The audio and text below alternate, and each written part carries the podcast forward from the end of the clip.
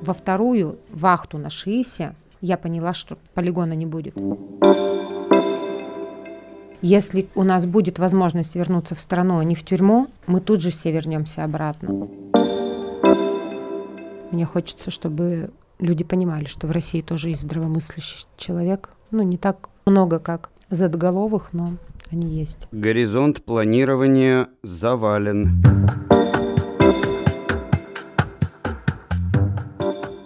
Всем привет! Это третий выпуск подкаста «Горизонт планирования завален».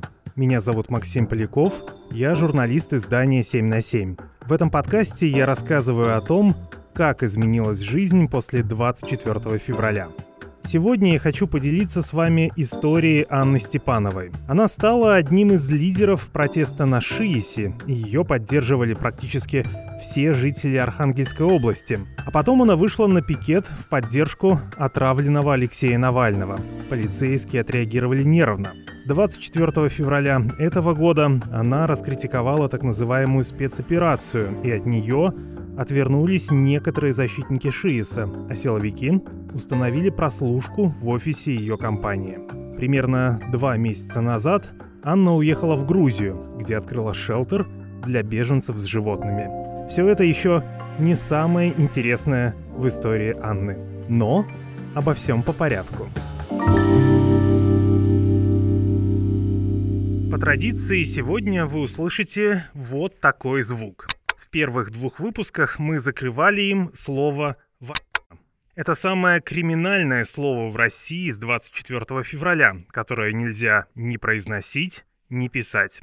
Но сегодня мы с помощью нашего звука закроем и нецензурную лексику. Герои этого выпуска порой были очень эмоциональными. Уже 15 минут я брожу по узким улочкам одного из отдаленных районов Тбилиси. Вокруг одно- и двухэтажные коттеджи и высокие заборы. Найти нужный дом удается не сразу. Анна перехватывает меня на улице и предлагает зайти во двор. Вот ну это наш дом, у нас просто два а, входа. Ну круто. Он по двум этим, по двум улицам, из-за этого все с адресами путаются. В этот дом Анна и ее близкие переехали две недели назад. Еще не привыкли к тому, что у них есть свой небольшой участок, на котором растут сразу несколько деревьев. Гранат. А ну-ка, как это? Я гранат в жизни не видел поблизости. Смотри, вон. Ты глянь их сколько. И это садовый гранат, он очень сладкий. Это яблоня, но она уже, видишь, как бы на сегодняшний момент все. Дальше, смотри, зеленый виноград. Ты попробуй его. А у соседей растет хурма. В центре двора небольшой бассейн, глубиной примерно сантиметров 30-40, куда часто запрыгивает собака. У нас во дворе есть небольшой бассейн, но для человека он мал. Ну, хотя вот ребята здесь, конечно, в нем лежали первое время, когда было очень жарко. Но вообще это, конечно, мне кажется, больше развлечение нашей Акиры. Потому что она у нас водоплавающая водяная собака и для нее это прям очень весело купаться. Она видит море, она в него несется, она в нем плавает. Вот, а здесь как-то так получилось, что мы стали ей туда, э, ну, увидели, что она просто туда заходит, в этот бассейн, и теперь мы туда кидаем ей палки, она их оттуда выносит. Вот счастливая собака, сейчас покажу. Давай.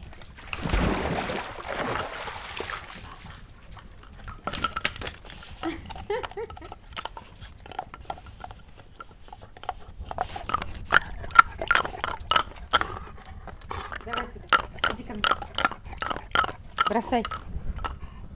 Молодец. Небольшая экскурсия окончена. Мы садимся на летней кухне под навесом. Хотим начать беседу, но наш разговор прерывает очень громкий крик с улицы. Слышишь? Русские у... оккупанты, выходите с поднятыми руками. Это она шутит.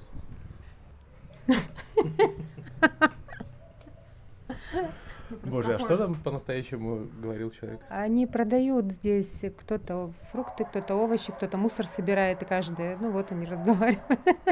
Они собирают металлолом, ездят по району и через громкоговоритель говорят, э, мы собираем металлолом, пожалуйста, выходите и все такое, но звучит это, конечно, как, ну, русские оккупанты, выходите, стройтесь. С поднятыми руками. Горизонт планирования завален. Об Анне Степановой я узнал несколько лет назад. Она родилась в небольшом поселке Савинский Архангельской области. Это примерно 40 километров от Плесецкого и закрытого города Мирный. Несколько лет назад московские власти решили построить в Архангельской области огромный полигон для мусора. Местные жители, мягко говоря, выступили против. В каждом населенном пункте появились неформальные координаторы протеста. Таким стала и Анна. А, когда был ШИС, на самом деле люди поддерживали э, это движение, которое я организовала ну, активно. Кто был военным, им было нельзя ничего, э, ну, то есть нельзя было участвовать. Но даже несколько человек из администрации на тот момент вышли на первый митинг, после, после которого их уволили из этой администрации за поддержку меня. Когда люди понимали, что это касается их лично, они вставали на защиту родного края. И военные просто привозили пайковые продукты, палатки, а, говорили, что не надо об этом нигде говорить про нас, а, потому что этого нельзя делать, но они поддерживали. Когда я поняла, что там нет главного человека, когда нет того, кто будет всем управлять, каждый взял на себя ту зону ответственности, в которой он уже варился, умел что-то делать, каждый распределил сам для себя эту обязанность, я поняла, что все будет. Я во вторую э, вахту на ШИСе я поняла, что полигона не будет. Потом еще три года протеста после этого, а я три года назад знала, что полигона не будет. И это было четкое понимание того, что все, все должно решаться не одним человеком. Не надо лидера, надо, чтобы просто человек делал то, что он умеет лучше всего. В Мирном у Анны была так называемая зоогостиница. Там жили собаки, кошки и даже птицы. А еще она открыла салон груминга, простыми словами, парикмахерскую для собак. Но из-за активного участия в протестах на Шиисе на Анну и ее бизнес стали давить. Сначала у нас расстреляли машину около подъезда, что значит расстреляли? Ну, мы вышли, а у нас машина расстреляна. Вы, вызвали полицию, они не нашли пули, которыми стреляли, окна были выбиты. Но у меня машина была тоже в наклейках против ШИСа, против президента. Вот. Потом э, тоже органы опеки по несуществующим, э, несуществующим заявлениям, потом, как выяснилось, женщины – которая якобы написала, что я оставляю детей в опасности, уезжая на ШИИС. А, потом а, несколько раз досмотры зоогостиницы, машины на экстремистскую литературу, на содержание где-то там в помещении экстремистской литературы. Опять же, не было этих заявлений. Как выяснялось, эти люди не существовали. Потому что я писала за клевету, а этих людей не находили, и потом приходило сообщение, ну, у меня есть эти документы, подтверждение, администрации, поселковых советов и, и паспортных столов, что таких людей не существует, которые были якобы, якобы указаны в заявлении. Почему вдруг к тебе такое большое внимание от силовиков было? Ну, потому что военный город, потому что там нет оппозиции. То есть она есть настолько минимальная, там никогда не было митингов, никогда не было одиночных пикетов до меня. Когда я вышла в одиночный пикет э, в Мирном, оказалось так, что сотрудники полиции не умеют составлять протокола по одиночным пикетам. Они сделали пять ошибок в одном протоколе, им вернули с суда обратно протокол, они те пять ошибок исправили, сделали три новых. Прошло время, кончился, ну, в общем, меня оправдали тем судом, потому что они не умеют работать. А, когда отравили Навального, я вышла в одиночный пикет э, с плакатом, ну, примерная суть, э, а у Путина нет дворца, вопросительный знак. Навальный врет, вопросительный знак, и внизу подпись «Я в этом деле новичок». И я понимала, что вокруг меня ходят люди, когда я стою в военном городе, смотрят на меня, ну, ну э, как человека, которого сейчас вот расстреляют. мне прокурор, который потом э, у меня спрашивает, зачем? Зачем ты это сделала? Зачем ты нам испортила статистику? Почему ты не стояла в одиночном пикете в Плесецке? Это три километра отсюда. Я говорю, ну я и там постояла, и здесь постояла. То есть вы живете ради статистики. Очень странно все. Около года назад зоогостиницу Степановой поджег неизвестный. Она показывает видео, которое записала на свой телефон сразу после пожара.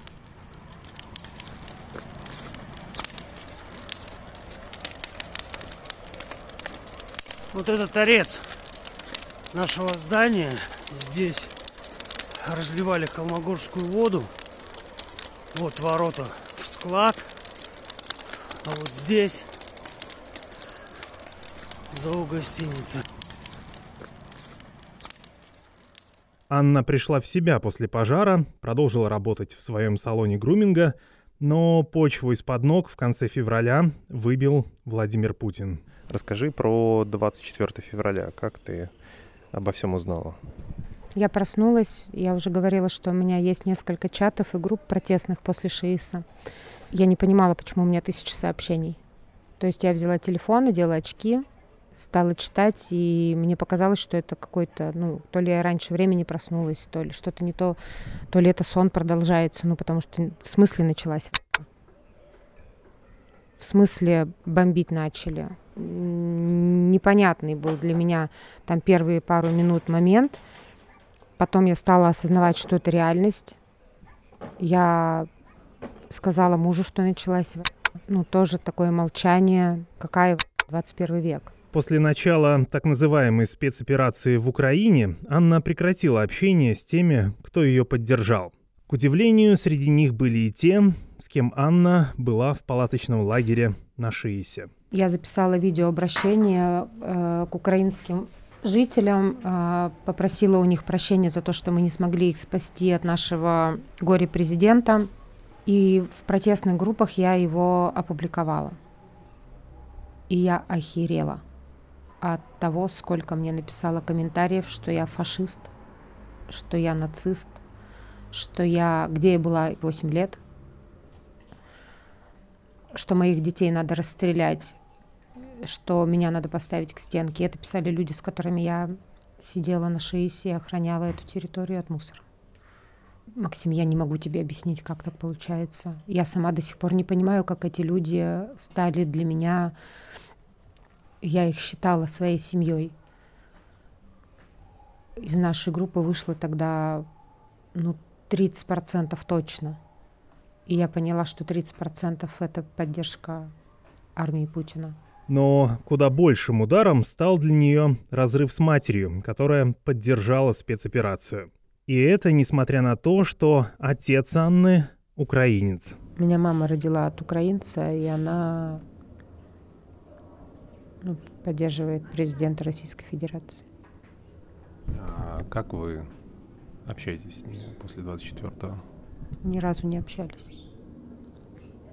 Ну, она, ну, она нас, грубо говоря, выгнала.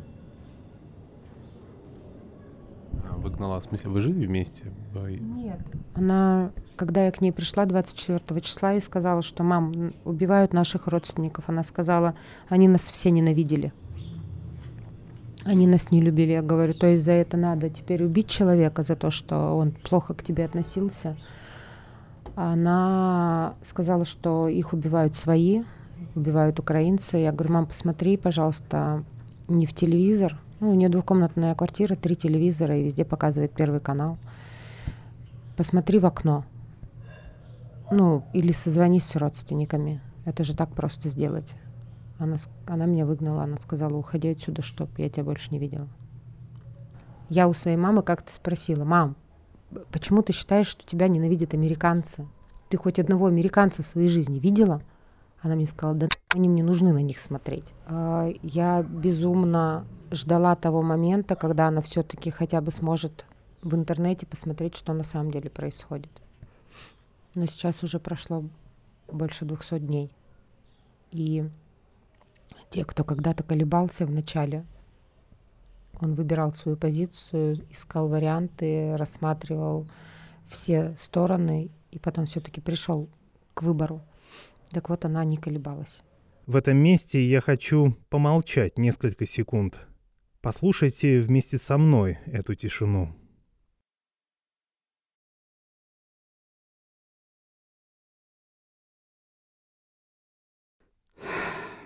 Горизонт планирования завален.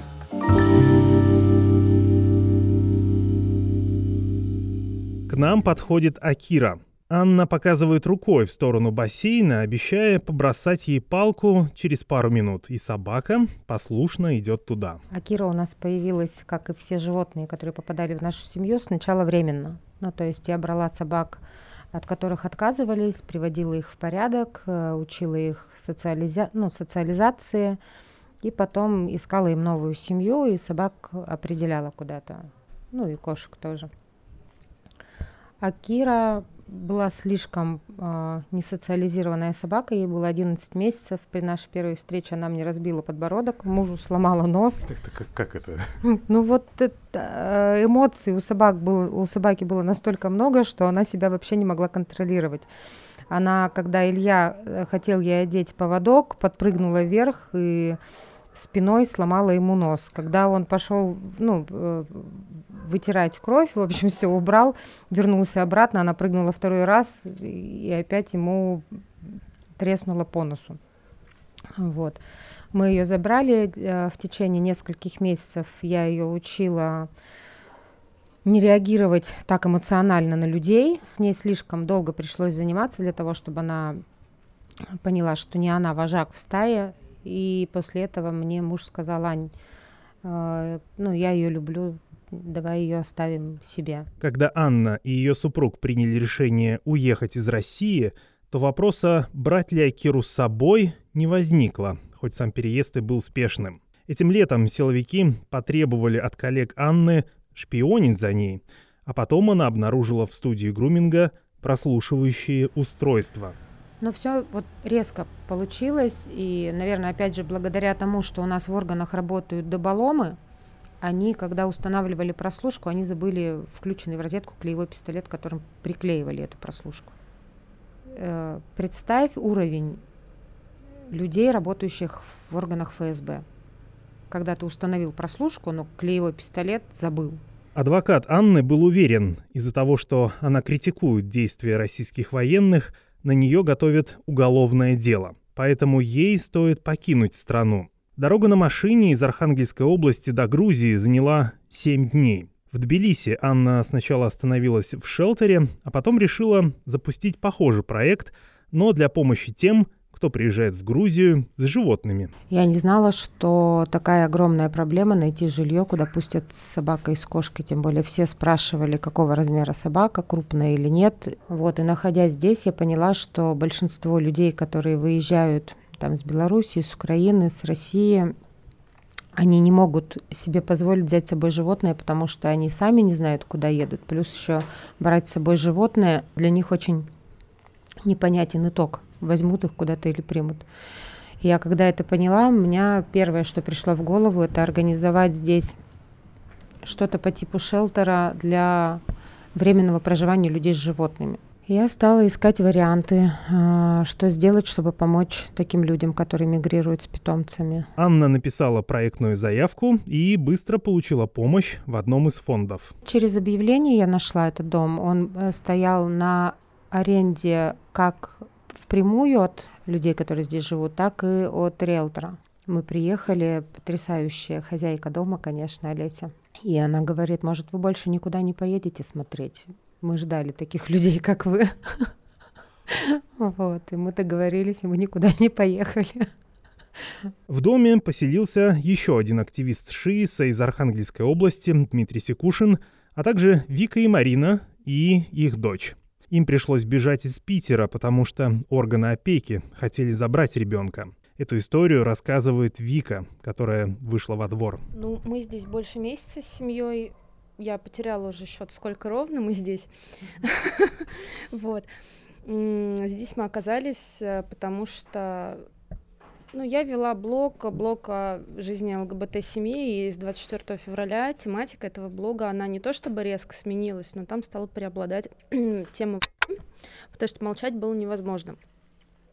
Потом началась травля э, в Телеграме со сливом адресов, личных данных. И 25 или 26 июля э, я нашла записку, что у нас в подъезде смерть лесбиянкам с 57-й квартиры.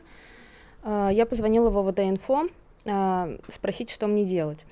Ну, сказали, идите, пишите заявление. Я пошла, написала заявление. Через несколько дней, получается, 2 августа приходит домой опека таким образом, что я жду Яндекс Курьера, он звонит, говорит, что через минуту будет, и я открываю дверь, а там две сотрудницы полиции и одна из опеки.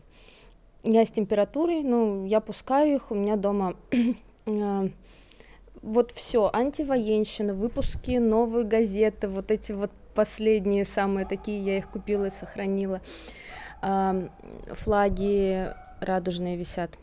Они задавали отвратительные, просто ужасные вопросы мне. Например? Ну, например, ваш ребенок смотрит, как вы занимаетесь сексом. Вы привлекаете ребенка каким-то, не знаю, вашим действием. Вы, эм, как же, эм, вы принуждаете ребенка быть лесбиянкой? Сотрудников опеки очень сильно заинтересовали книги в доме Вики и Марины.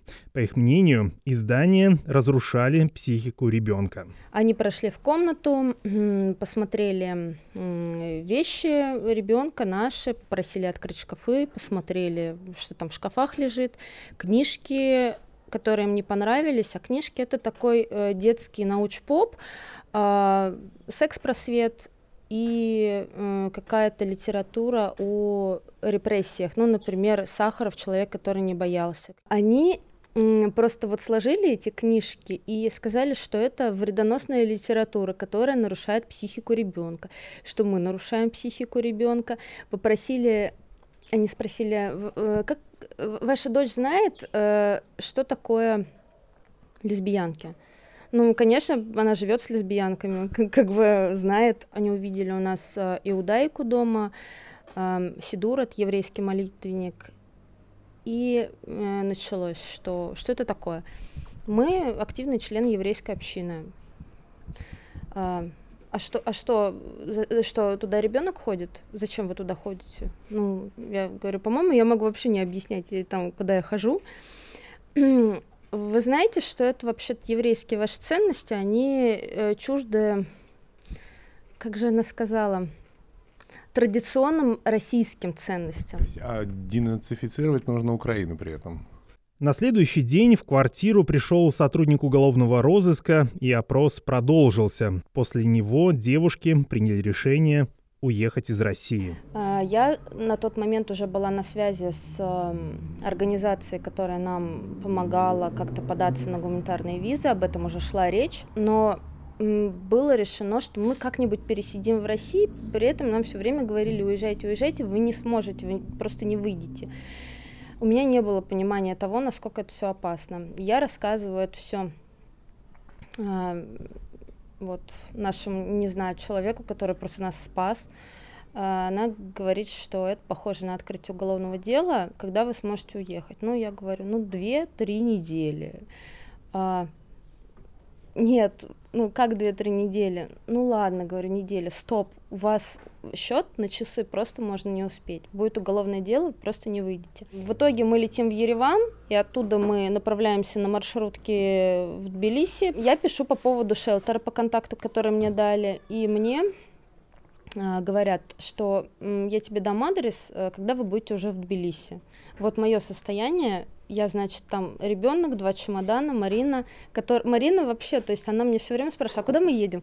А куда? А, куда? А, а, а что? А вообще, ты, ты хоть адрес знаешь? А я не... Она очень такой ответственный человек, которому надо знать все заранее. А я говорю, послушай, я ничего не знаю. А, как это, говорит, куда? Ну, говорю, приедем в Тбилиси, узнаем. Мы приехали, нам прислали адрес, э, все, мы заселились, и там там много людей других, в том числе и Аня, мы как-то познакомились, э, тут собака, кошка, двое детей, думаю, надо же, эм, вот как-то вот стали общаться все вместе, и потом вот случилось так, что мы вместе живем, живем Аня нас э, забрала э, к себе жить. Горизонт планирования завален. Первое время Анна не могла привыкнуть к тому, что полиция в Грузии не разгоняет демонстрантов, а наоборот следит за их безопасностью и порядком. И даже после того, как она выкрикивала ругательство, ее не задержали. Потом мы на третий день попали на митинг в поддержку Украины в центре Тбилиси. А, я кричала, мне кажется, громче всех, что Путин ху освобождала, видимо, свою э, внутреннюю энергию, показывала сама себе, доказывала, что я могу это произнести вслух. И за моей спиной стояло три полицейских. И когда я повернулась, ну это же страшно, когда полиция рядом после России, я увидела, что один из них тоже кричит, что Путин ху... С украинскими беженцами мы когда э, столкнулись, там мужчина спрашивал меня, русская я. И он ждал, что я отвечу, что нет.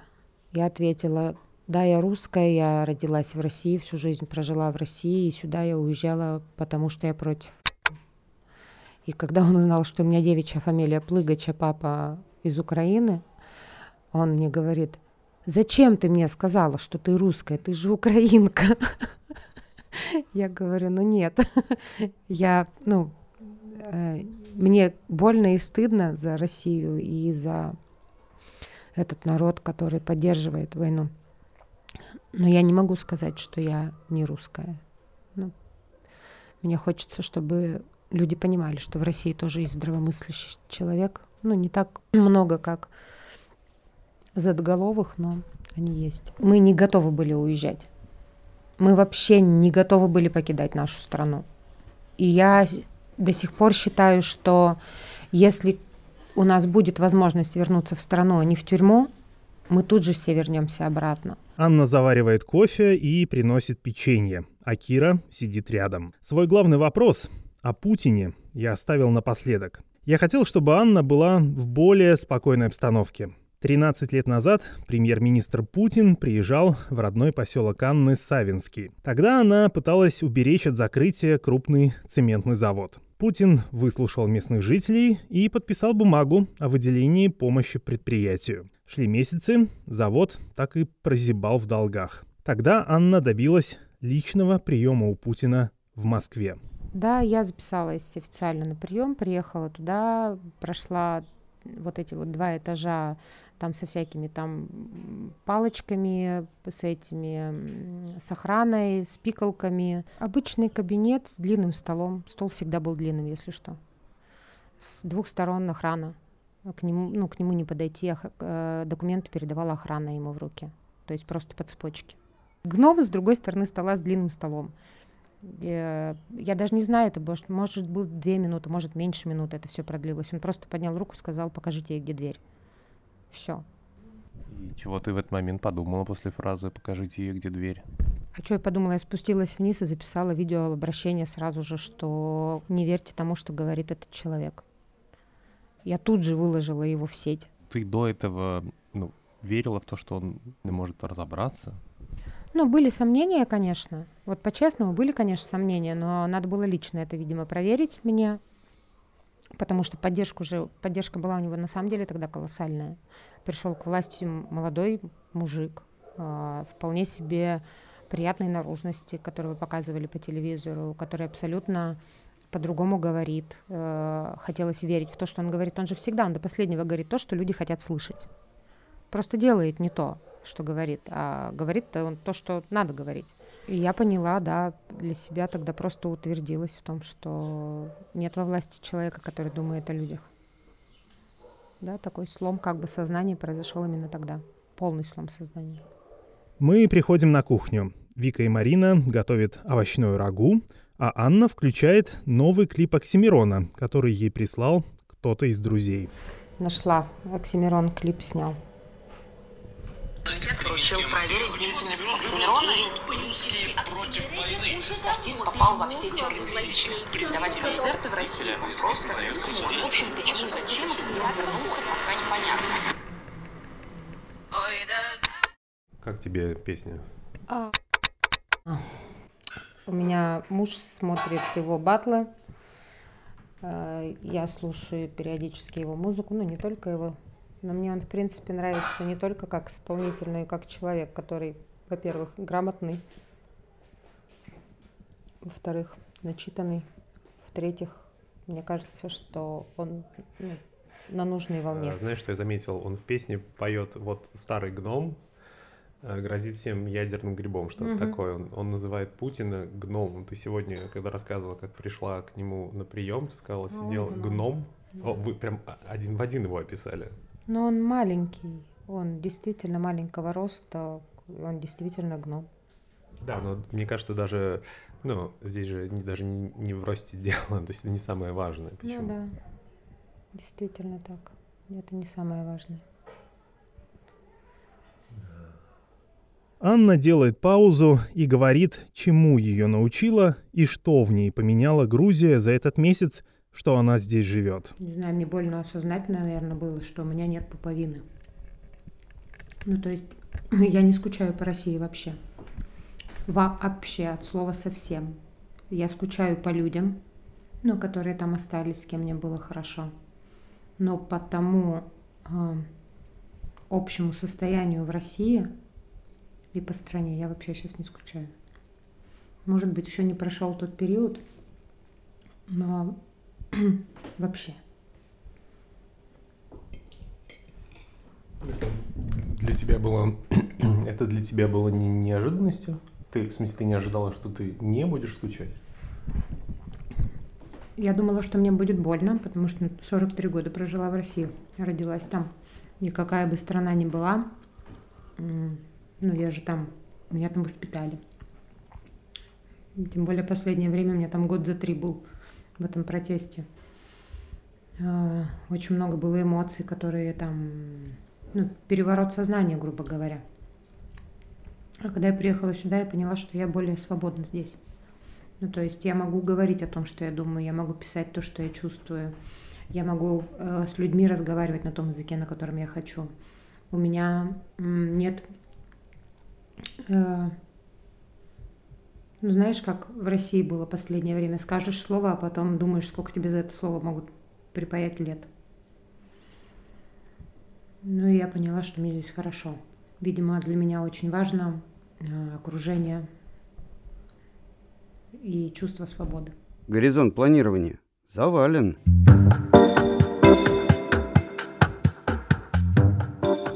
Это был третий выпуск подкаста «Горизонт планирования завален», который подготовила команда интернет-журнала 7 на 7. Мы выложили его на всех подкаст-платформах.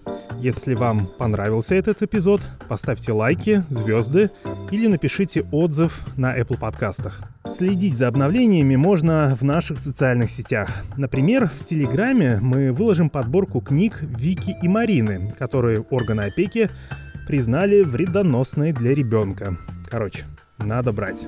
Следующий выпуск, как обычно, выйдет через две недели, в пятницу. До встречи.